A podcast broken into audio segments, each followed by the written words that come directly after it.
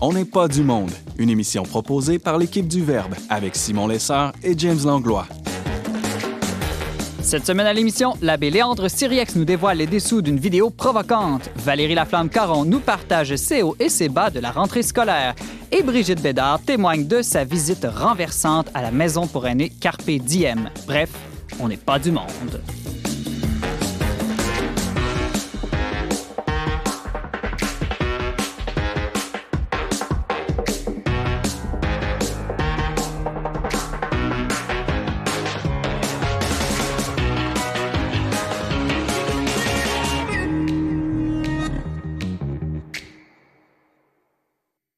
Bonjour à tous, bienvenue à votre magazine culturel catholique. Ici Simon Lessard en compagnie de mon co-animateur James Langlois pour cette première émission de la cinquième saison d'On n'est pas du monde. Bonjour James. salut Simon. Alors, nouvelle saison, nouvel animateur en ma personne, toujours en remplacement euh, d'Antoine, ouais, euh, mon enfant nouveau, congé paternité. Euh, pour un temps, pour un temps. Exactement, au moins jusqu'en janvier. Ouais. Euh, nouveau thème musical aussi, James. J'espère que vous avez apprécié à la maison ce choix de thème qu'on a sélectionné avec soin hein, dans les derniers temps. Puis euh, j'espère qu'il vous sera moins agressant, surtout en vous levant le matin à, à, à 8, à 8 heures. là. Mais en, en quand même bien énergisant. Ouais, Euh, quand même. Très quand bon même. choix, euh, James. Mais bon, malgré ces quelques nouveautés, l'émission reste la même. Bonne musique, bon chroniqueur. On change pas une recette gagnante, James. Non, ça, en tout cas, pour le moins qu'on puisse dire, je pense qu'on a une recette gagnante. Puis non, je pense que pour l'instant, on va pas la changer. T'as eu un bel été, James? Ouais, ouais, quand même euh, relax, euh, je te dirais, entre vacances et travail. Là, euh, ça a été agréable. Euh, Un moi- point marquant dans ton été COVID? Ben, je suis un gars qui vit pas beaucoup dans ses souvenirs. là. La chose la plus récente là, qui, me, qui me frappe, c'est que je suis allé aux de Saint-Félicien puis j'ai vu deux ours grizzlies se battre. là. Puis ça, pour moi, été tout qu'un moment fort, quand même. Bon, ben, tu Ouais. nous raconteras ça dans une tranche de vie ultérieure dans la saison. surtout l'arrivée de mon deuxième enfant, ça, c'est quand même pas rien. Ah, OK. Mais ça, vous le saviez déjà, j'en ai parlé avant la fin de la saison. Oui, bon, parfait. On salue euh, toute euh, ta famille, James. Merci d'être avec nous encore pour cette saison. Alors, avec nous en studio, à l'extrême gauche, à bien deux ou trois mètres de distance, euh, ma fidèle co-animatrice de l'année passée, Valérie Laflamme-Caron. Bonjour. Bonjour Simon. Alors, euh, quelle joie de se revoir. Oui, bien sûr, c'est comme si on retrouve nos vieilles pantoufles et moi, je me sens très confortable et heureuse euh, d'être de retour à vos côtés. Pareillement. Et de ton côté, tu as eu un bel été? Oui, euh, fait beaucoup de rénovation, de peinture, ça le fait du bien après tout ce confinement qui était plutôt cérébral et où on était arrivé à nos écrans, là, de travailler de mes mains des heures et des heures durant, ça m'a fait le plus grand bien. Mais je te dirais que ce qui m'a le plus marqué cet été, euh, ce qui a fait mon bonheur, c'est un peu à la façon de James, là, c'est aussi un souvenir animalier. Euh, j'ai eu la chance, euh, comme on a acheté une maison qu'on a rénovée Oui, et oui. tout ça, et j'ai découvert qu'il y avait toutes sortes d'oiseaux qui venaient visiter notre terrain, puis ça a Hmm. été une belle découverte au quotidien. Euh, j'ai déjà recensé un cardinal, un pic mineur, un chardonneret jaune. Écoute, je suis à veille de m'acheter un livre des oiseaux du Québec et j'ai déjà commencé à partager des photos d'oiseaux sur Facebook, donc je suis rendue à une autre phase de ma vie. Je pense que quand les photos d'oiseaux remplacent euh, le reste, euh, c'est ça, c'est- c'est c'est qu'on est ailleurs. Une nou- nouvelle vie d'ornithologue. Puis bientôt, tu vas faire comme Brigitte Bédard, tu vas écrire des textes sur les écureuils. Exactement. On en a aussi en grand nombre, donc on pourra ouvrir un club. Parlant de Brigitte Bédard, que vous venez évidemment d'entendre rire, elle n'est pas à deux mètres de distance de moi. Elle est à au moins 250 kilomètres directement de chez elle euh, via Internet. Euh, Brigitte Bédard, euh, bonjour et bienvenue à cette nouvelle saison d'On n'est pas du monde. Salut tout le monde, salut Simon. Et toi, Brigitte, euh, ton été, est-ce qu'il y a un fait marquant que tu aimerais nous partager de cet été, pas comme les autres? Oui, fait marquant, je tombe en amour avec les écureuils, euh, tellement que j'en ai écrit un texte. Mais euh, fait marquant, je te dirais que moi, j'ai totalement déconnecté de la COVID. Alors moi, je, je suis restée chez nous, j'ai fait du jardinage, j'ai cultivé mon potager, j'ai fait de la peinture bord en bord de ma maison, j'étais allée en camping, puis c'était comme si je vivais sur une autre planète. Je pense qu'on a tous bien déconnecté et profité de la nature euh, cet été. Alors, euh, merci à tous d'être avec nous. Dans quelques instants, je reçois un prêtre qui n'entre dans aucune de vos idées préconçues. Dis-moi, quand je marche dans la rue, ce regard est-il le tien? Le jugement du passant fixé sur mon col romain et ma soutane, sa méfiance et son dédain, est-ce toi? La peur sur le visage des miens, leurs avertissements. Lorsque j'affiche ma foi en plein jour, est-ce toi, cette foi blessée, qui se cache dans les maisons, se barricade dans les églises et reste prisonnière au fond des cœurs? Est-ce toi qui me parles? Essaies-tu de me confier que le monde a désappris l'invisible? L'expression de ma foi est un sport extrême. Celui que vous venez d'entendre est l'abbé Léandre de Syriex qui vient tout juste d'être ordonné prêtre catholique à Québec le 24 juin dernier. Euh, le lendemain, une vidéo de lui dont nous venons d'entendre un extrait intitulé Le sport extrême de l'engagement humain sortait sur les réseaux sociaux. Vidéo vraiment interpellante, quelque peu provocante peut-être même pour certains qui ne laissaient en tout cas personne indifférent. Comme mon invité d'ailleurs, alors il a fait cet automne la couverture du magazine Le Verbe dans lequel il a accordé une entrevue à mon collègue James Langlois, abbé Léandre Siriex. Bonjour et bienvenue On n'est pas du monde. Bonjour, merci. merci d'avoir accepté euh, l'invitation et félicitations d'abord euh, pour ton ordination. Merci beaucoup. Euh... Léandre, quand on a déjà reçu à l'émission il y a de cela deux ans, je pense, tu étais, étais, séminariste, puis tu avais participé euh, au euh, Creative Mornings pour parler de compassion. On avait parlé de ça. Exact. J'étais en stage. Ah, c'est ça, en stage. À Limoilou. Merci, James, d'être la mémoire de cette émission. Moi qui est trop jeune. euh, Léandre, est-ce que tu peux nous dire rapidement d'où tu viens et surtout d'où vient ton appel au sacerdoce? Je viens du Japon, Tokyo. Oui, ça se voit. en fait, ma famille est originaire du Cameroun. Mm-hmm. Euh, elle a immigré en France. J'avais l'âge de 13 ans. J'ai grandi là-bas. J'ai euh, fait mes études supérieures. J'ai travaillé comme ingénieur euh, pendant six ans. Ensuite, c'est l'aventure qui m'a mené au Québec. Je suis venu au Québec suite à l'incitation d'un ami français avec qui j'ai étudié à l'école de chimie de Bordeaux, qui lui s'étant installé à Montréal, me mm-hmm. faisait la grande séduction du Québec. Donc, j'arrive ici à l'aventure euh, dans l'intention de voir si je me plais et de continuer en Australie, parce que j'avais aussi obtenu ma résidence pour euh, l'Australie. J'arrive au Québec. Le Canada comme une escale vers l'Australie. Oui, c'est ça, mais en fait, c'est parce que je m'y attendais pas du tout, parce que j'ai, euh, lorsque j'ai lancé ma procédure, ça a pris trois semaines pour la sélection auprès du Québec et deux mois et demi pour la résidence. Donc, ça a pris trois mois au total, hmm. alors que la résidence pour l'Australie m'a quasiment pris trois ans. Bref, j'arrive ici, je tombe amoureux du Québec, je rencontre des Québécois et Québécoises vraiment sympathiques, je suis séduit. Ce qui est important de savoir, c'est que moi j'ai grandi en France dans un contexte de racisme, de discrimination hmm. tellement ancré dans la façon de faire. Ma, ma, surprise ici au Québec, je me sens comme à la maison. Pas jugé sur ma couleur, sur mes appartenances, c'est tout ça qui faisait partie de la grande séduction. Et puis, euh, lorsque je me mets à rechercher le travail au début de l'automne, c'est difficile au début, mais après, j'ai une proposition, une deuxième proposition, une troisième proposition. Et puis, je me rends à l'église comme chaque semaine, à la chapelle d'adoration, euh, au sous-sol de l'église, euh, la chapelle au sous-sol de l'église Saint-Henri-Lévis, pour rendre grâce à Dieu pour ses merveilles, pour le remercier. Curieusement, c'est les larmes qui coulent. Hmm. Tristesse je réalise à ce moment le concept des grands mystiques de l'Église comme euh, la mère Thérèse, la Madre Thérèse d'Avila, Saint Jean de la Croix, qui parle de la tristesse de l'âme. Hmm. Et là, je réalise que je suis malheureux, que je ne suis pas heureux. Il me manque quelque chose. J'ai tout pour être bien heureux, mais je suis devant le Saint-Sacrement pour rendre grâce pour trois contrats. Mais c'est les larmes qui coulent. J'ai le film de ma vie qui se défile. Et c'est à ce moment que j'ai décidé de rencontrer un prêtre parce que quand je quittais la France en juillet, j'avais arrêté l'accompagnement spirituel parce que j'ai pris l'habitude dès euh, le bas âge d'avoir un accompagnateur spirituel parce que j'ai fait un séjour au petit séminaire au Cameroun. OK. Donc c'est là-bas que j'ai découvert l'accompagnement spirituel à l'âge de 15 ans. Bref, je rencontre un prêtre, je lui dis je ne veux surtout pas devenir prêtre, je ne veux surtout pas aller au grand séminaire. Je veux juste comprendre qu'est-ce qui m'arrive, ce qui se passe pourquoi rendu ici, alors que j'ai mis la croix sur tout, tout ce qui est religieux, je vais dire, euh, ça me revient.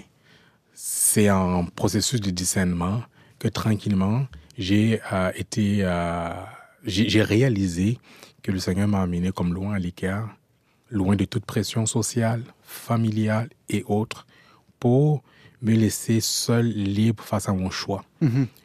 Que veux-tu faire? Comment peux-tu être heureux? Et c'est cette question qui m'a tranquillement accompagné dans mon discernement. Euh, ma décision d'entrer au grand séminaire et jusqu'à la jusqu'à mon ordination euh, le 24 juin dernier. Comme quoi le Seigneur continue à appeler, même au Québec. Euh... Ben oui, ben oui, ben oui, ben oui. Dans ton désir euh, de, de, devenir prêtre, et d'ailleurs, là, je le disais, maintenant, tu es vraiment prêtre, après quoi, 6-7 années au moins de formation, sinon un peu plus? 8 ans. Oui, oui, oui donc c'est une très bonne formation. Oh, oui, c'est pour ça que je euh, dis souvent, les prêtres ne sont pas des charlatans. Là. Non, non. Certainement pas. Euh, J'imagine que euh, tu, tu, as le désir de rejoindre euh, tout le monde, en fait, mais particulièrement peut-être ce peuple québécois qui t'a accueilli et qui pourtant a pris ses distances de l'Église. Euh, et euh, bon, je le mentionnais dans, l'introduction euh, de, notre rencontre, tu as publié le lendemain de ton ordination un, petit vidéo, une sorte de poème avec des images de toi, qui, j'imagine, participe de ce désir-là qui t'habite de faire connaître l'Évangile. Ben, c'est simplement moi. Je veux dire, ceux qui me connaissent me, me reconnaissent là-dedans. Dans le sens, bon, ceux qui me connaissent pas forcément sont choqués. Et euh, je pense que euh, tout au long de mon processus, je me suis toujours présenté comme tel au grand séminaire, tant au moment de passer les tests, déposer le dossier, qu'au moment du stage, jusqu'au moment où je demande l'ordination toujours rester moi-même. Qu'est-ce que je vais dire moi-même? Vous avez vu l'émission Les jokes de papa ou mm -hmm. les jokes de prêtre plutôt oui, les, oui. jokes, de prêtre. Les deux, on a vu les deux. bon, voilà. Ben, moi, j'ai un fou rire. Autant je peux rire aux éclats, autant je peux pleurer, autant je peux crier, autant je peux me mettre en colère. Et je me suis déjà fait reconnaître dans un restaurant interpellé. J'étais avec des amis par une dame qui dit Mais vous, votre rire, ça me dit quelque chose. C'est moi. Et puis je me dis Être chrétien aujourd'hui, indépendamment de la prêtrise, être chrétien aujourd'hui, c'est simplement être soi et témoigner du Christ comme on est. Et donc, c'est ce qui m'habite, c'est avec ce qui, c'est avec ce que je suis que euh, je me suis présenté à Dieu en entrant au grand séminaire pour être son serviteur. Et c'est comme tel qu'aujourd'hui, j'ai vu mon ministère. Mm -hmm. euh, c'est sûr, je choque certaines personnes, mais j'essaye autant que possible de, comment dire, euh, de ne pas être en contre les témoignages. Hein. James Langlois? Mais là, depuis tantôt, c'est ça, on dit de, on parle de vidéos provocantes. Euh, Léandre parle de choquer des gens. C'est parce qu'il faut, ce qu'il faut spécifier pour les auditeurs qui n'ont pas vu la vidéo, c'est qu'il y a deux choses qui peuvent choquer dans la vidéo. C'est que d'une part, c'est qu'on te voit au début en torse nu. Et euh, c'est cette image d'ailleurs qu'on a mis sur notre magazine. Et donc, il y a le torse nu, l'élément peut-être de, de, nudité, là. Mm -hmm. euh, quoi que il n'y a rien d'érotique ou quoi que ce soit. Mais, et à l'autre extrême du vidéo, il y a la soutane qui est un autre élément qui choque aujourd'hui. Je me demande lequel des deux choque le plus aujourd'hui. Pas... Ben, les deux, les deux choquent, puisque j'ai quand même eu quelques commentaires. Ben, c'est sûr, euh, il faut avoir un certain rapport au corps. Hein. Euh, la plupart des personnes qui ont été choquées euh, en creusant, ceux qui ont voulu euh, jaser avec moi euh, dans le calme, moi, ce qui est ressorti, c'est que c'est une autre mentalité du rapport au corps. Mm -hmm. Tu es un homme public, tu es un homme consacré à Dieu, on ne devrait pas voir ton corps. Mm. C'est discutable. Et en plus, sur ton corps, on voit qu'il y a des tatous. Oui. Euh, quelle est la signification là, de, de, de ces tatous pour toi? Est-ce que c'était des choses que de ta vie passée? Non, non, non, non, non. C'est drôle, curieusement. J'ai fait mes tatouages en ma première année de stage en 2017 ou 2018, je me souviens plus très clairement, à Limoilou. J'avais raconté ça à cette émission, si je ne me trompe pas. En fait, je m'étais donné comme mission de connaître tous les voisins de la paroisse, du presbytère, mm -hmm. dont les commerçants. Euh, la, la, la, dame qui fait du café, Caprice d'Alice. Quand je me suis rendu au tatouage d'à côté, oui. moi je me suis dit, je vais aller simplement évangéliser, pas en disant, ah, voici la parole de Dieu, mais créer des liens. Bon, pour faire une histoire courte. Il y a eu beaucoup de liens finalement. Oui, pour faire une histoire courte, finalement, c'est eux qui m'ont évangélisé avec les tatous. mais tu as fait tatouer quand même des choses très signifiantes, j'imagine. Oui. Et euh, par exemple, je suis mon bras gauche, une colombe. Mmh. Symbole de l'Esprit Saint, peut-être. Oui. Sur la poitrine, ce que on peut le percevoir dans la, sur la couverture euh, du magazine, c'est la Vierge et l'enfant, la Vierge et tendresse. Près de ton cœur. Oui. Et euh, de, sur le bras droit à l'intérieur, j'ai trois symboles, la croix, le cœur et, et, et l'encre. Foi, espérance, charité. Sur le bras, j'ai la partition Dieu est amour, Dieu est lumière, Dieu notre Père sur euh, la jambe gauche, à droite, pardon, à l'arrière, j'ai une grosse croix. Je pourrais vous raconter pendant des jours comment et combien j'ai interpellé les gens, soit à une randonnée parce qu'ils étaient en arrière de moi et ils ont vu ma grosse croix sur ma jambe, ils sont venus m'interpeller par rapport à ça. Ou des enfants au sortir de la, de la messe. Hey, c'est donc bien hot, tes tatous, c'est quoi? Et je lui demande, qu'est-ce que tu vois, toi? J'ai des catéchises avec ça. Dans les bistrots, avant la, la, la Covid, quand j'allais à la souche, prendre un verre, les gens me questionnaient, on jasait, mais quand ils me demandaient qu'est-ce que tu fais dans la vie, je dis, je suis séminariste. C'est quoi ça? Ça mange quoi en hiver? Je leur explique. Ils me regardent encore, ils me disent, avec les tatous de même, avec une gueule de même, ça se peut pas. Donc, mes tatouages, enfin, je les ai ciblés parce que, en fait, le jeune homme qui m'a interpellé, là, le tatoueur, il m'a dit, Léon, ça serait bon que tu partes d'ici en faisant quelques tatouages. J'ai dit, oublie ça. Ben, pense que je vais me mettre des crânes de mort sur mon corps, là. Moi, je suis contre ça. C'est source de cancer, de maladies de peau, et ainsi de suite. Ils ont capoté sur mes idées et j'y croyais vraiment, là. Mm-hmm. Le gars, il m'a dit, écoute, ça fait deux heures que tu nous jases, tu nous parles de ton église. On te connais même pas, on est captivé, même nos clients t'écoutent.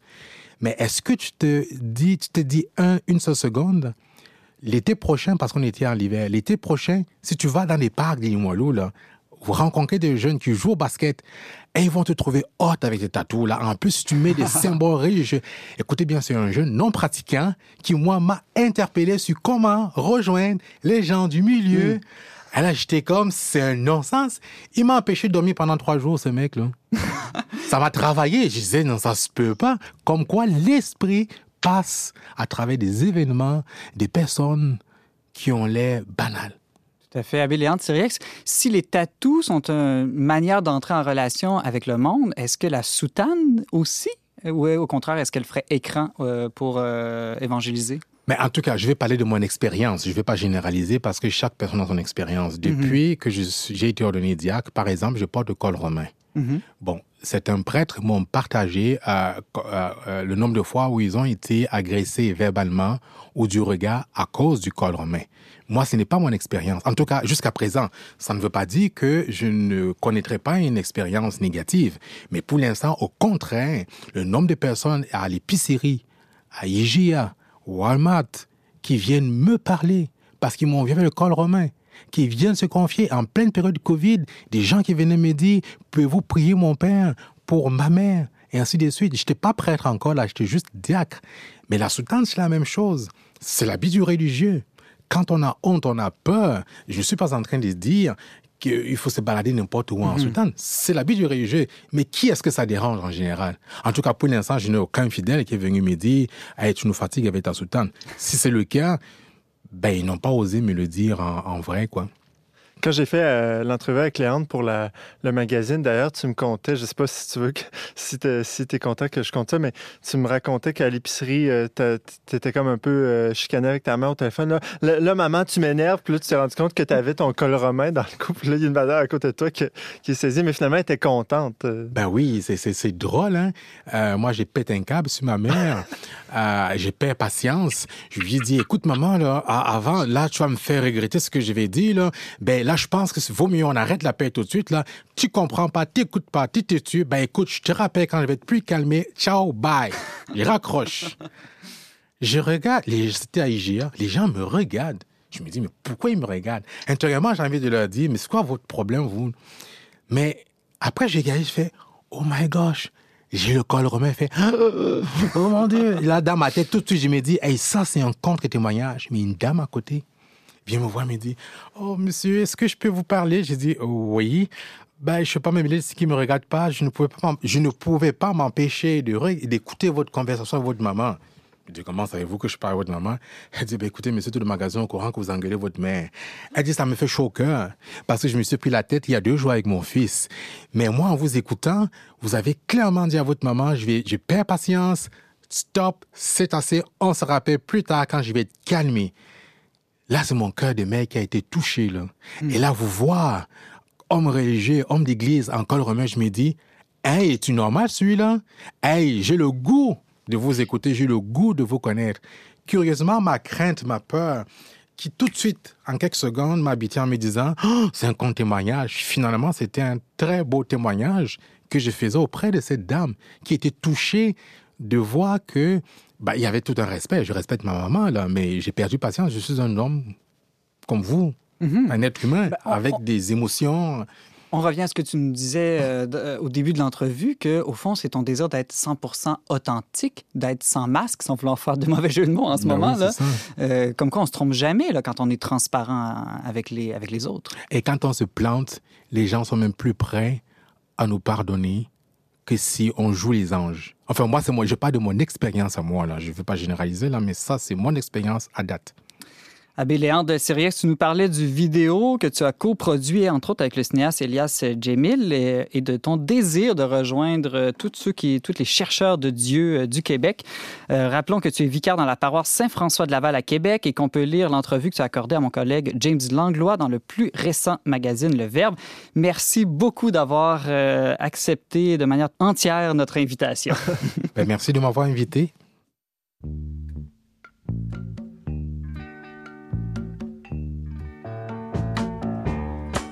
Can see clearly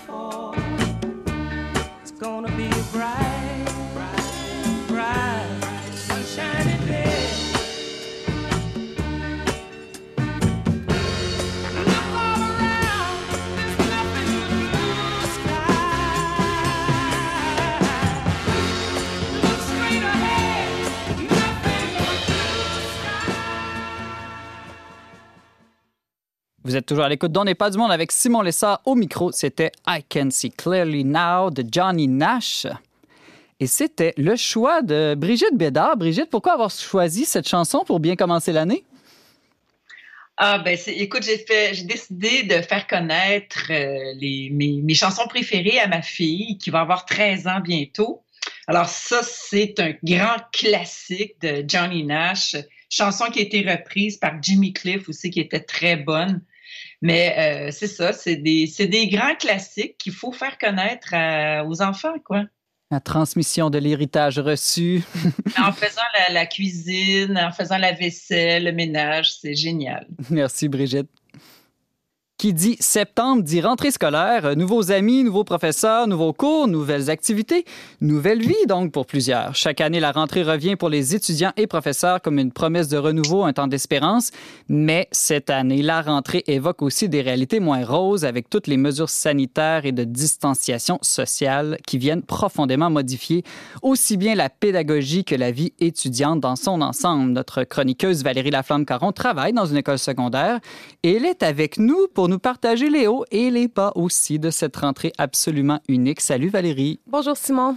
Alors Valérie, est-ce que le premier jour d'école a été fébrile et joyeux quand même cette année? Mais bien sûr, euh, honnêtement, euh, on était fous, on était joyeux, on avait tellement hâte de retrouver les élèves parce qu'il faut se le dire, l'enseignement à distance, c'est une fable, c'est un mirage, c'est quelque chose qui nous rend profondément malheureux, nous les éducateurs et les élèves aussi, je crois, parce que la relation, c'est vraiment au cœur euh, de, de l'enseignement.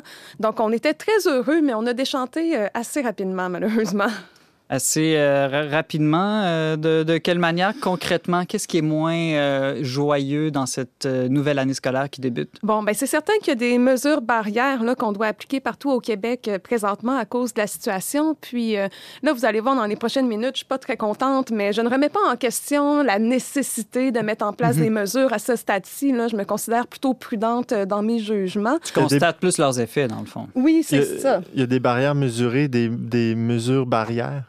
Des barrières mesurées, des mesures barrières? James, tes jeux de mots, des fois, sont trop profonds pour nous autour de la table. On va y réfléchir et on revient vers la fin de l'émission. Tout à fait. Euh, mais bon, concrètement parlant, euh, puis je te dirais qu'en fait, ces gestes barrières, c'est pas ce qui est si pire que ça. Parce que oui, on doit porter le masque, le couvre-visage dans les aires communes. Dès qu'on circule dans l'école, on doit porter le masque. Dès que je suis en contact avec un élève à moins de deux mètres, euh, je dois porter aussi une visière. Hmm. Euh, donc, dès que je circule dans une salle des casiers ou un corridor où il y a beaucoup de circulation, je dois porter cet équipement-là. Les élèves élèves ont aussi le masque et ça rend quand même la communication difficile, là, je dois l'admettre. Par contre, euh, quand ils viennent à me voir à mon bureau... Tu reconnais plus tes élèves? Ben, honnêtement, euh, non, plus tellement. Là. c'est un petit défi. Euh, S'ils me visitent à mon bureau, par contre, là, et qu'on est assis, on peut l'enlever. Euh, mais sinon, là, c'est assez strict. Ensuite, il y a des modifications dans les horaires. Mais tu sais, ça, je te dirais, c'est, c'est pas si mal. C'est vraiment le changement fréquent de consignes par rapport à la gestion des groupes. Par exemple, le principe de bulle euh, je pense que pour les écoles primaires, honnêtement, ça fait pas grande différence, mais au secondaire, ça défigure complètement euh, l'école. Puis euh, c'est pas un caprice là. J'en parlais avec ma sœur, puis elle, elle me disait, mais ils ont juste à pas avoir leur cours de musique cette année, tu sais, comme si c'était juste un mhm. petit cours à option qui faisait une différence. Mais au secondaire aujourd'hui, le régulier, ça n'existe quasiment plus là. Tous les élèves sont inscrits dans des programmes à cheminement particuliers, que ce soit du sport-études, du art-études. Et c'est souvent ça qui motive les jeunes à aller à l'école, toutes ces options de sport ou d'art, par exemple. Oui, oui, oui. Et c'est prouvé par la recherche. On a aussi les options euh, en anglais. On a des niveaux d'anglais. Là. Maintenant, c'est plus le, même niveau d'anglais pour tout le monde. C'est vraiment ajusté aux besoins. Même chose pour le niveau de mathématiques, sans parler des options en sciences versus histoire versus un nouveau cours de langue. Donc, tout ça fait en sorte qu'en quatrième et cinquième secondaire, là, les groupes sont éclatés. Euh, donc, le concept de bulle classe euh, défigure l'école. Mais c'est quoi le concept de bulle classe? J'entends parler de ça fais ouais, ouais, comme si je comprenais. Comme si c'était évident, puis que ça va de soi. C'est qu'en fait, tous les élèves doivent rester en tout temps avec les mêmes élèves, avec leur même classe, qui constitue la bulle. Jusqu'en Donc, il faut que j'espère que mes collègues qui ont le même niveau d'anglais que moi aiment le même sport et le même art que moi aussi. Exactement. Donc, euh, pour faire face à ça, il y a plusieurs écoles qui ont tout simplement aboli des options. Par exemple, il y a une école dans notre région, elle va donner le même niveau d'anglais pour tout le monde.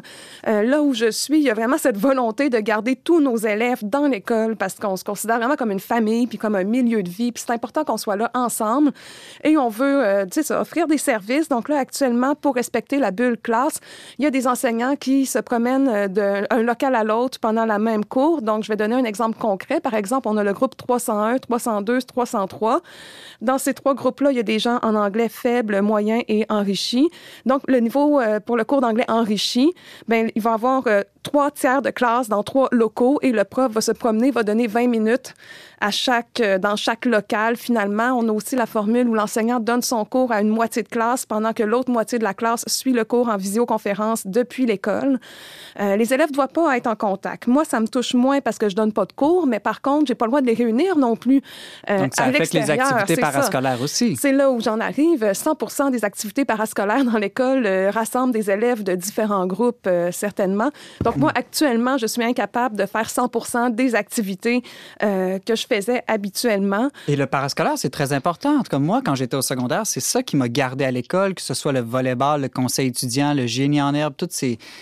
C'était ça qui nous faisait vivre, non? Tout à fait, tout à fait. Les, élèves vivent vraiment de leur passion. Puis comme je, je le répète encore, là, c'est, c'est pas un caprice. Puis moi, je suis la première là à dire aux élèves qu'ils devraient faire face à, à, l'adversité, devenir plus forts, s'adapter. Mais, mais là, il y a réellement une souffrance, euh, tant chez les élèves que chez les membres du personnel, à cause de tous ces changements-là et qui sont imposés et dont les consignes changent. Là, donc, c'est tout le temps un travail d'ajustement. Donc, on n'arrive pas, à, on n'arrive pas à commencer hmm. finalement. Brigitte Bédard, toi, tu as quelques ados là, qui sont encore à l'âge du secondaire. Et comment ils ont vécu euh, leur rentrée jusqu'à maintenant? Écoute, moi, j'ai une fille maintenant au secondaire. Hein. Les quatre plus vieux là, sont rendus au cégep et à l'université. Donc, entièrement à distance. et j'en ai un au primaire. Alors, les plus vieux, ils font tout ça euh, par euh, Internet. Je trouve ça difficile de se motiver. Et euh, ma fille qui est au secondaire, elle, elle est, elle s'adapte à tout. Pour elle, ça, ça a bien été. Elle était, mais tu vois, comme aujourd'hui, j'ai reçu une consigne, une nouvelle consigne de l'école qui dit que finalement, les élèves vont pouvoir garder leurs effets scolaires à l'école parce que là, ils devaient trimballer tous leurs leur livres de cours d'une journée dans leur sac à tous les jours, puis garder les, les, effets scolaires à, la maison, ça pesait une tonne, ça avait aucun bon sens. Mm-hmm. Fait que là, ils ont bien vu que ça avait pas d'allure.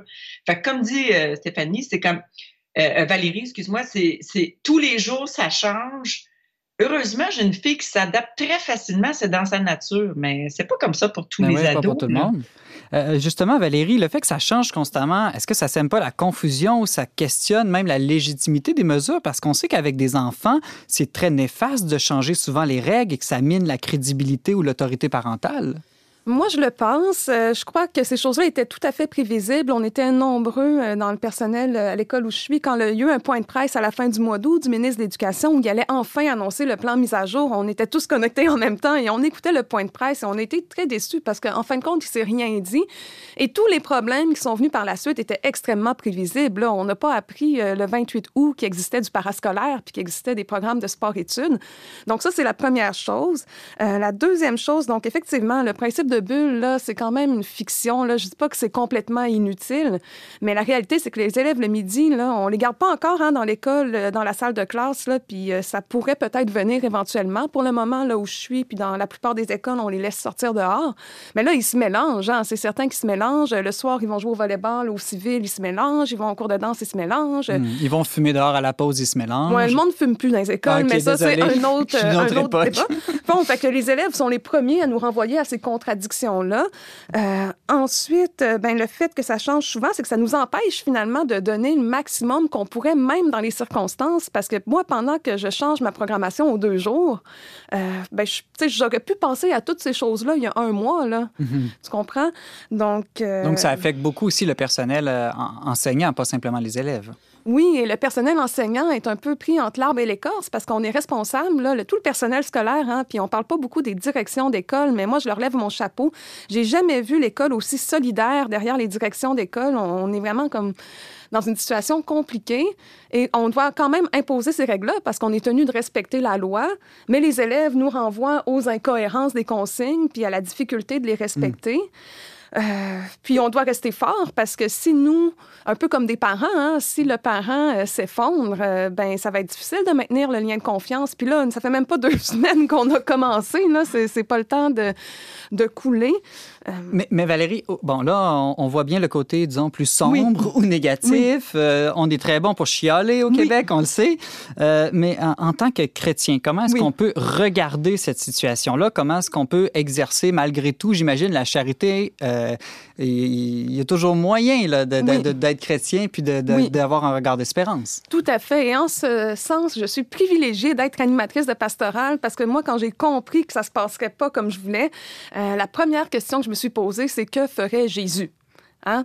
C'est un peu, euh, on, peut rire de ça. On avait le petit bracelet, hein, QFJ, que ferait Jésus? Mais moi, je me suis posé la question et je me la repose en fait à chaque jour. Et ça met quand même un bon. Que ferait Jésus? Ben, ben il se mettrait le voile de Véronique, non? Ben, tu ça. Oui, il pourrait changer l'eau en vin, mais dans le contexte d'une école, c'est pas excellent. C'est pas la chose à faire. Euh, je fais des blagues, mais c'est tout simplement d'accompagner les gens dans ce qu'ils vivent. Euh, moi, ce midi, je suis allée au chocolat favori, là où beaucoup d'élèves vont. Ils ont encore le droit d'y aller. Donc, moi, je me suis assise, je me suis acheté une crème glacée, puis j'ai attendu que les élèves viennent. Au début, ils me voyaient, ils étaient terrorisés parce qu'ils pensaient qu'ils n'avaient pas le droit d'être là. Finalement, non, j'ai juste jasé avec eux. Euh, le matin, je me rends dans les cases avec ma visière, mon masque. Je serais pas obligée hein, d'aller prendre des bains de foule, mais j'ai décidé de le faire parce qu'eux, ils vont pas venir me voir à mon bureau. Là, il n'y a pas d'activité ni rien présentement. Donc, donc c'est vraiment d'être tout simplement. Mais je te dirais que c'est pas nécessairement facile. Ça me mhm. demande beaucoup là, de de me concentrer. Puis j'ai comme vraiment commencé à lire l'Évangile chaque jour parce qu'il faut que je trouve un sens à ce que je fais. Je suis tellement habituée d'être dans la productivité. Tu sais, à ce temps-ci de l'année, là, moi, je cours dans toutes les classes, annoncer 1000 projets. Euh, fait que voilà. Moi, j'aime ton approche, Valérie. La prochaine fois que j'aurai un problème, je vais dire que ferait Jésus, puis je vais aller manger une crème glacée. Et voilà, tout simplement. James, euh, bonne répartie. Euh, une dernière chose que je me demandais, Valérie, est-ce que c'est pas l'occasion d'aborder des questions difficiles avec les jeunes, des enjeux euh, humains autour de toutes ces mesures-là? Je pense par exemple à notre rapport à la santé, à la maladie, à la vie, à la mort, à la liberté ou la responsabilité collective. Est-ce que tu penses que nos écoles, nos éducateurs vont profiter de cette situation-là, non pas juste pour appliquer des consignes, mais pour réfléchir pourquoi elles existent, ces consignes-là? Moi, je pense que oui. Je pense qu'on peut le voir comme une opportunité, mais je te dirais que pour le moment, on est tellement en train de gérer de est-ce que j'ai le droit de rassembler des élèves? Est-ce que j'ai le droit d'être ici? Ben, par exemple, moi, j'ai pensé à des nouvelles activités. J'ai même pensé, on va faire, on va faire les 20 jours de prière. Hein? Puis pour que dans une école, on, je décide de mettre de la prière à l'horaire, c'est qu'honnêtement, on peut plus faire grand-chose. Je veux pas choquer les gens, mais c'est parce que genre de choses qui, qui pognent pas nécessairement, mais là, je suis comme, bon, ce qui nous reste, c'est la prière, fait qu'on va y aller. Mais pour le moment, les élèves, ils n'ont pas vraiment accès aux aires communes. J'ai, il va falloir que je fasse des inscriptions. Toute, toute la logistique de la moindre chose est compliquée, mais ça, j'ai fort espoir que ça va se stabiliser, là, bientôt. Ça pourra pas continuer comme ça, là, toute l'année. Mais euh, si vous connaissez des gens qui sont dans les écoles, si vous connaissez du personnel éducateur, euh, moi, je vous encourage vraiment à prier pour eux, prier pour les écoles. Euh, c'est vraiment des milieux de vie, puis ce que je déplore, en fin de compte, moi, c'est pas tant toutes ces mesures-là, c'est l'appauvrissement d'un milieu de vie et la réduction de l'école à une espèce de mécanisme là, de transmission de connaissances, alors que même le directeur de l'école où je suis le dit, à la fin de son parcours, l'élève, de son cours de maths, son cours de chimie, son cours de français, là, il va rien se rappeler de ça. Ce qu'il va se rappeler, c'est les moments qu'il a passés avec ses amis, c'est la relation à l'enseignant, c'est les expériences qu'il a vécues et c'est tout ça qu'on est en train de mettre à mal présentement.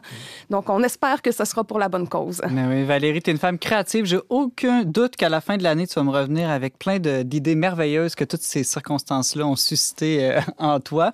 Euh, tu nous parlais aujourd'hui des hauts et des bas de la rentrée scolaire. Merci beaucoup pour ta présence en studio à deux mètres de distance. Merci pour l'invitation. Qu'est-ce qu'on va aller écouter? Valérie, c'est ton tour, je pense, de nous proposer une chanson. Oui, on va écouter La vie est belle d'Indochine. C'est un de leurs plus récents succès. Euh, puis ça dit ce que ça a à dire. La vie est belle. On écoute ça et au retour, ne manquez surtout pas la chronique de Brigitte Bédard qui est revenue bouleversée de sa visite d'une maison pas comme les autres.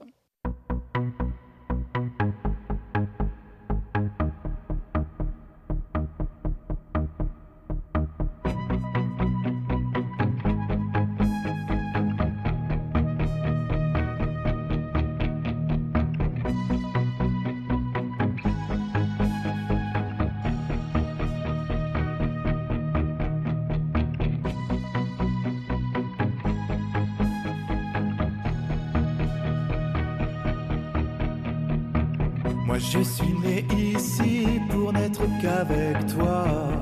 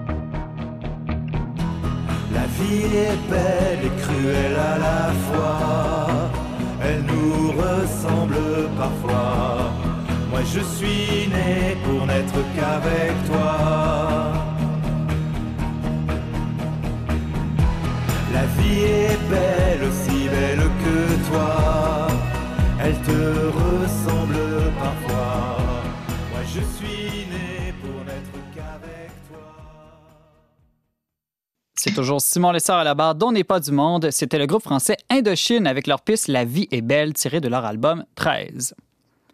Brigitte Bédard est une femme qui ne se laisse pas confiner trop longtemps. La charité la presse sans cesse de sortir, sortir pour servir, sortir pour témoigner et sortir pour aller à la rencontre de personnes extraordinaires. Dans le dernier magazine Le Verbe, on peut lire le compte-rendu de sa sortie à la maison Carpe Diem à Trois-Rivières, centre spécialisé dans l'accueil des personnes vivant avec l'Alzheimer.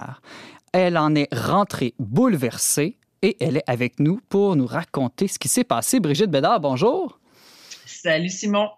Alors, euh, tu es allé visiter ce centre de soins euh, spécialisé là, dans, dans l'accueil des personnes qui vivent avec la maladie d'Alzheimer. Pourquoi est-ce que ça t'a remué comme ça? Ben écoute, quand le Verbe m'a demandé d'aller là-bas, euh, Antoine, le rédacteur en chef, m'a dit, il savait pas trop ce que c'était, ça lui avait été référé comme ça. Donc, euh, j'arrive là, puis euh, bon, j'avais préparé un peu euh, ma, ma venue. Je savais que c'était un centre pour euh, les personnes Alzheimer, mais moi, j'avais reçu un mois et demi auparavant euh, la nouvelle que ma propre mère avait reçu le diagnostic d'Alzheimer. Donc, je savais pas trop comment aborder la chose avec euh, mes frères, mon père, tout ça. On, est- on était encore un peu sous le choc. J'arrive là et puis euh, pendant cinq heures, j'ai passé, euh, j'ai fait une entrevue avec Nicole Poirier, qui est la fondatrice de la maison Carpe Diem à Trois-Rivières. Elle a bâti cette maison-là avec une grosse équipe et j'ai eu une prise de conscience en repartant de là-bas. J'étais avec mon super photographe, Maxime Boisvert, et puis on est dans l'auto, on roule, puis là, tout d'un coup, je me tape le front. J'ai même pas parlé de Dieu avec elle. Là, il dit, ben, euh, comment ça? Euh, mais j'ai dit, Maxime, j'ai dit, je m'en vais là pour un magazine catholique, Le Verbe, OK? Je m'en vais là pour faire une entrevue, voir comment ce qu'a vit Dieu à travers son, son ministère, patati patata, et je n'ai pas prononcé une seule fois le mot Dieu dans cette entrevue. J'en ai même pas parlé avec elle. Parce qu'elle est croyante. Ben, je le savais pas. Ah. tu comprends-tu? Là, je roule, on arrive à Montréal, je, suis bouleversée. Je dis, mais qu'est-ce que je vais dire à mon boss? fait que là, je me suis dit, bon, le lendemain, je, je vais appeler Nicole pour lui demander, est-ce que tu crois en Dieu, tu sais, pour finir mon entrevue? Mais pendant la nuit, et moi, c'est là que tout se passe euh, la plupart du temps, je me réveille et là, je, je dis, mais elle ne m'a pas parlé de Dieu, cette femme-là, mais on a, on a parlé de Dieu. On n'a pas dit le mot Dieu, mais on en a parlé pendant cinq heures. Mhm. J'ai réalisé pendant ces cinq heures-là que j'avais été à cette place-là, à quel point cette femme-là m'a évangélisé sur la façon d'être avec des personnes vulnérables. Puis pas juste avec des personnes qui vivent avec l'Alzheimer, mais avec toute personne que je côtoie dans ma journée, à commencer par mon mari et mes enfants. Et cette femme-là m'a montré comment aimer mon prochain. Et j'étais vraiment bouleversée. On veut des exemples. On veut des exemples. elle me rendre compte, dans le fond, que j'étais, euh, je sais pas si j'étais dans l'accueil avec les autres ou vraiment dans l'amour agapé avec les autres. Elle m'a montré c'était quoi vivre dans la charité avec les autres par mille et une exemples que je pourrais vous, vous raconter. Ben justement, ça. Brigitte, donne-nous quelques exemples. Qu'est-ce que tu as observé de différent dans cette maison-là que tu n'avais jamais vu auparavant dans un CHSLD, euh, une maison pour aînés, par exemple? Ou chez vous. c'est ça. c'est que dans le fond, en m'expliquant leur approche, qui est vraiment une approche particulière, ok, c'est une approche euh, qui s'exporte en France et en Belgique un peu partout, mais que le Québec ignore complètement. On n'est vraiment pas prophète en son pays, n'est-ce pas? C'est une approche qui nous montre comment accompagner les personnes. Premièrement, on ne dit pas des personnes malades d'Alzheimer ou des personnes Alzheimer, mais des personnes qui vivent avec l'Alzheimer. Alors déjà là, il y a une autre façon de parler de ces gens-là. Mm. Et, et- et ils forment toutes les personnes qui sont des intervenants là-bas, ils les forment à, euh, à- en neurolinguistique. Et on, même la personne qui va passer le balai, qui est engagée pour passer le balai là-bas, cette personne-là, elle va apprendre comment passer le balai avec une personne qui vit avec l'Alzheimer. Donc, pas passer le balai tout seul, pas passer le balai, tassez-vous, mais passer le balai avec une personne qui a besoin de se faire donner de l'information et une personne qui a besoin souvent d'être rassurée. Donc, ça va me faire euh, sortir de moi-même pour vraiment entrer en relation avec cette personne-là.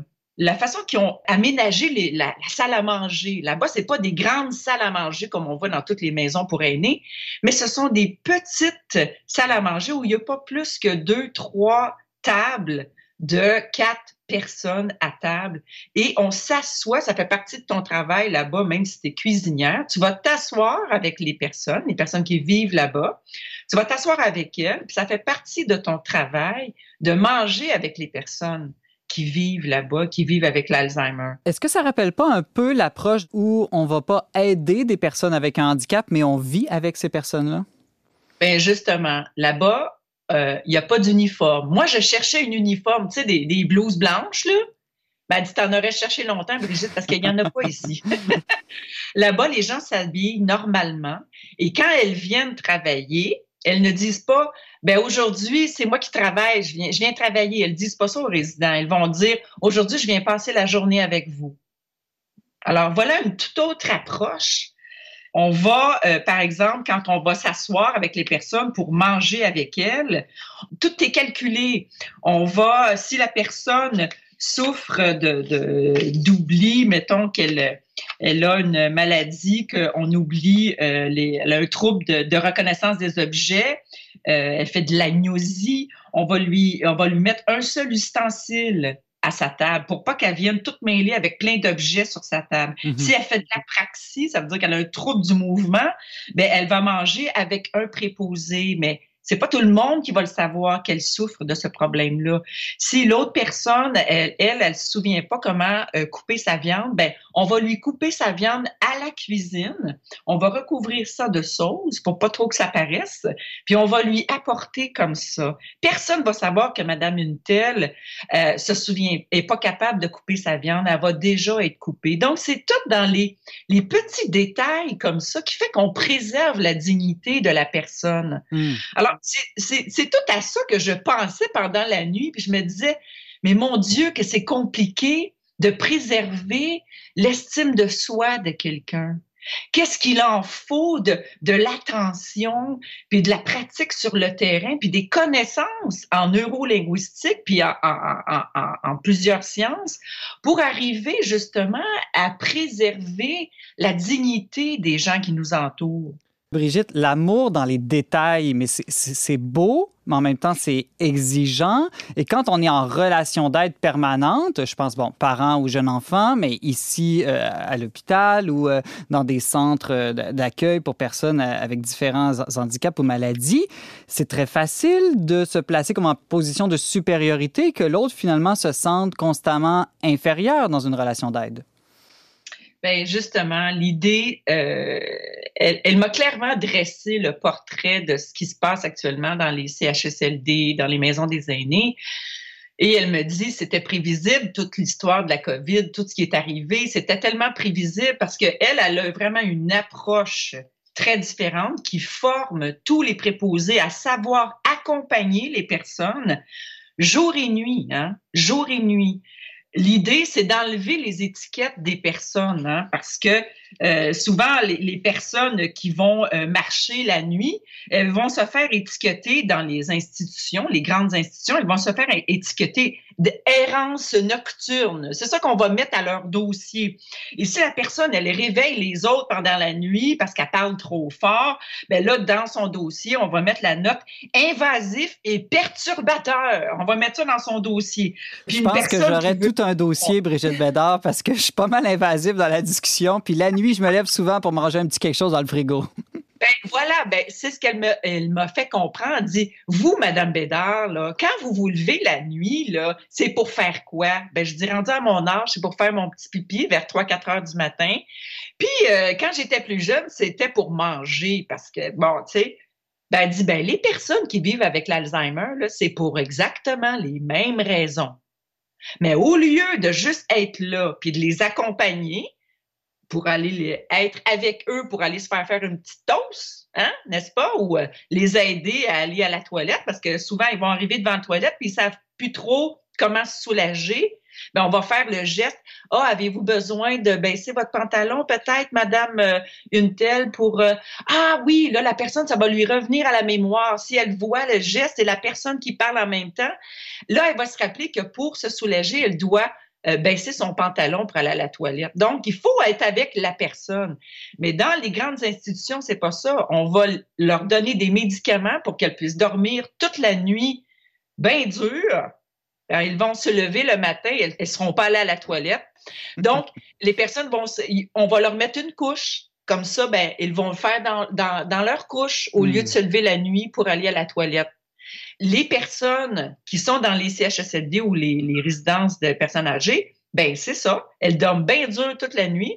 Puis si elles n'ont pas leur couche, ben là, ils font dans leur pantalon, puis ils se réveillent toutes, euh, toutes trempes. Puis là, ben ça peut prendre des heures avant qu'elles se fassent changer parce qu'il y a trop de monde, Hmm. puis il n'y a pas assez de personnel. Donc, quand le gouvernement dit qu'il veut former plus de préposés, oui, d'accord, mais est-ce qu'elles vont être mieux formées?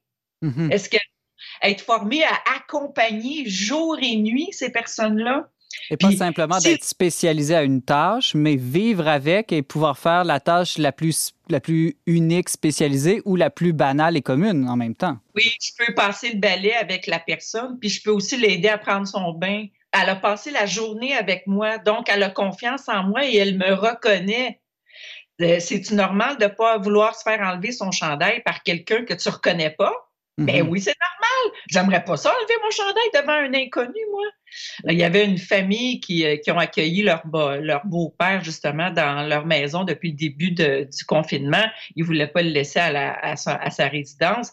Et quand ils ont appelé le, C- le CLSC pour venir les aider dans la, la- la toilette de- de- de- du grand-père en question, la personne est rentrée, elle s'est même pas nommée, elle a pas rien dit, elle a mis ses gants, puis elle a dit « Est où la toilette? » Il n'y a pas de bonjour, rien. là. C'était comme euh, ils l'ont mis dehors. Ils Mhm. l'ont mis dehors carrément. Alors, il n'y a même pas de relation humaine. Puis on veut après ça que euh, ça aille mieux dans les CHSLD ou les résidences. Bien sûr, on ne peut pas généraliser, Mhm. mais on peut dire qu'en général, c'est pas mal comme ça. Puis euh, tous les morts dans les résidences nous l'ont démontré. Brigitte Bédard, il nous reste 30 secondes. J'imagine, lorsque tu es revenu de ta visite à la maison Carpe Diem, euh, tu n'as pas pu t'empêcher de penser à ta propre mère qui a reçu un diagnostic d'Alzheimer récemment. Est-ce que c'est, j'imagine, c'est le genre de lieu où tu aimerais qu'elle qu'elle puisse euh, continuer sa vie? c'est évident que je voudrais qu'elle aille là, tu sais, mais encore là, leur approche pour accueillir quelqu'un qui vient vivre dans la résidence, on peut prendre de deux à trois ans à aller la visiter une fois par semaine pour rétablir un lien de confiance. Alors, imaginez comment on est allé à des années-lumière de ça actuellement dans nos soins de santé envers les personnes âgées. On va pas prendre ce temps-là, mais il faut le prendre. C'est ça qu'elle m'a expliqué, c'est ça que elle a comme révélé. Bien sûr, je le savais, mais c'est venu là. C'est venu vraiment me bouleverser intérieurement en me disant alors, je peux vous le dire que cette femme-là, non, elle n'est pas pratiquante. Elle va pas à messe à toi et dimanche. Elle croit qu'il y a Dieu quelque part, mais elle a vécu des mauvaises expériences avec des hommes d'église et avec l'Église en général. Mhm. Euh, Mais elle vit mais le mystère du jeudi saint, c'est-à-dire ce mystère de charité fraternelle concrète, incarnée. Euh, Elle a des leçons à donner à tous les chrétiens que nous sommes en me disant, ben oui, ça prend de l'amour, mais ça prend plus que ça. Ça prend vraiment une, formation à l'amour. Il- souvent on va dire, oh, oh, il s'agit des aimer. Non, il s'agit de savoir comment aimer. Comment aimer. Puis euh, nous, on le sait, notre meilleur maître, c'est Jésus qui nous le dit comment aimer. Puis euh, c'est de donner sa vie. Alors, c'est de donner du temps c'est ça aimer. C'est pas juste dire ah je t'aime puis de rendre visite puis une fois de temps en temps puis euh, de venir faire ton show, venir euh, jouer du violon, faire de la guitare puis après ça t'en aller. Non non, c'est d'arriver puis de s'investir, de donner notre vie et de notre temps puis ça a été vraiment une leçon d'humilité pour moi que, que cette femme-là m'a donnée. C'est Euh. oui, j'aimerais que ma mère y soit pour répondre à ta question, j'aimerais que ma mère y soit, mais ça va-tu être possible? Dieu, Dieu seul le sait. Dieu seul le sait. Brigitte Bédard, tu es toute rayonnante de lumière dans l'écran. Je ne sais pas si c'est à cause de la joie qui t'habite ou du- de l'éclairage de ta cuisine. En tout cas, ceux qui veulent en savoir plus euh, peuvent lire ton reportage La maison qui n'oublie pas ses aînés, publié dans notre magazine Le Verbe euh, du, des mois de septembre et octobre. On peut le retrouver aussi sur notre site internet le et s'abonner gratuitement. Merci beaucoup, Brigitte, d'avoir été avec nous. Bienvenue.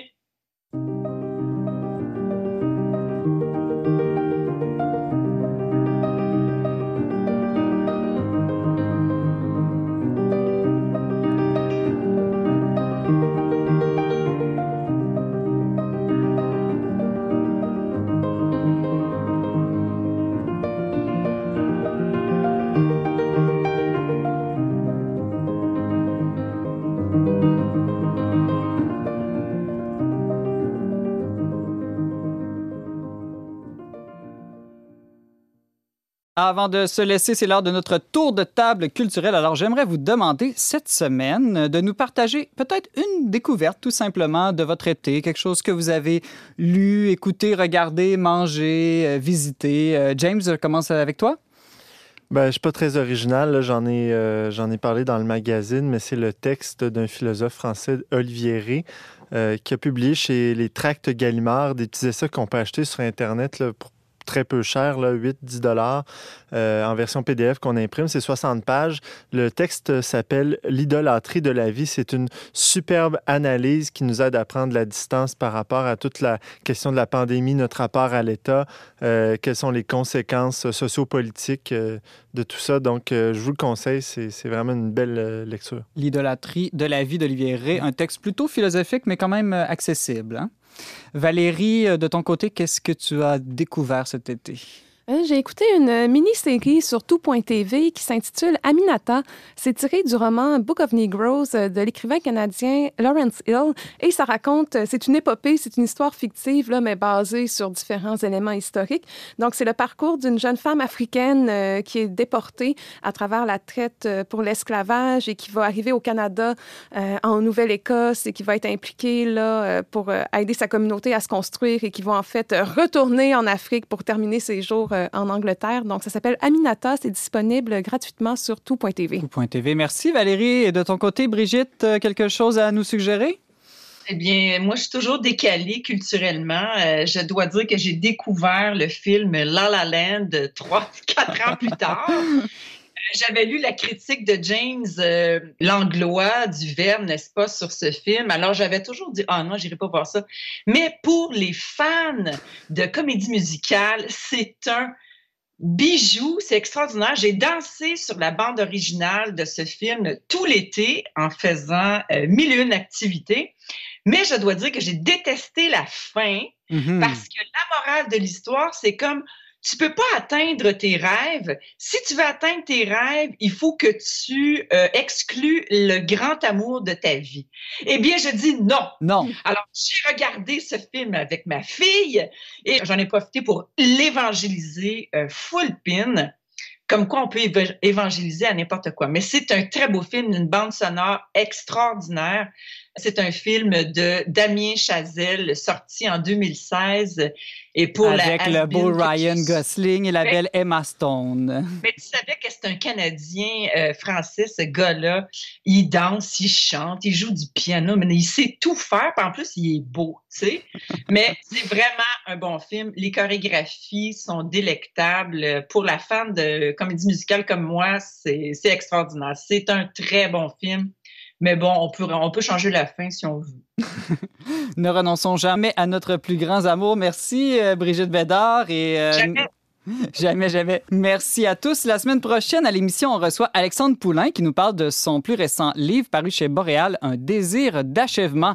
On aura aussi avec nous Ariane Blais-Lacombe qui nous donnera quelques conseils pour les parents épuisés. Et enfin, Thomas Plouffe nous fera ses suggestions de littérature jeunesse. Merci beaucoup d'avoir été avec nous cette semaine. Vous pouvez en tout temps réécouter et partager cette émission en balado-diffusion. Pour tous les détails, visitez le verbe.com baroblique radio. Abonnez-vous au balado. Je remercie mon distingué co-animateur James Langlois ainsi que Yannick Caron à la régie. On se retrouve la semaine prochaine, même en même antenne, pour une autre émission dont n'est pas du monde.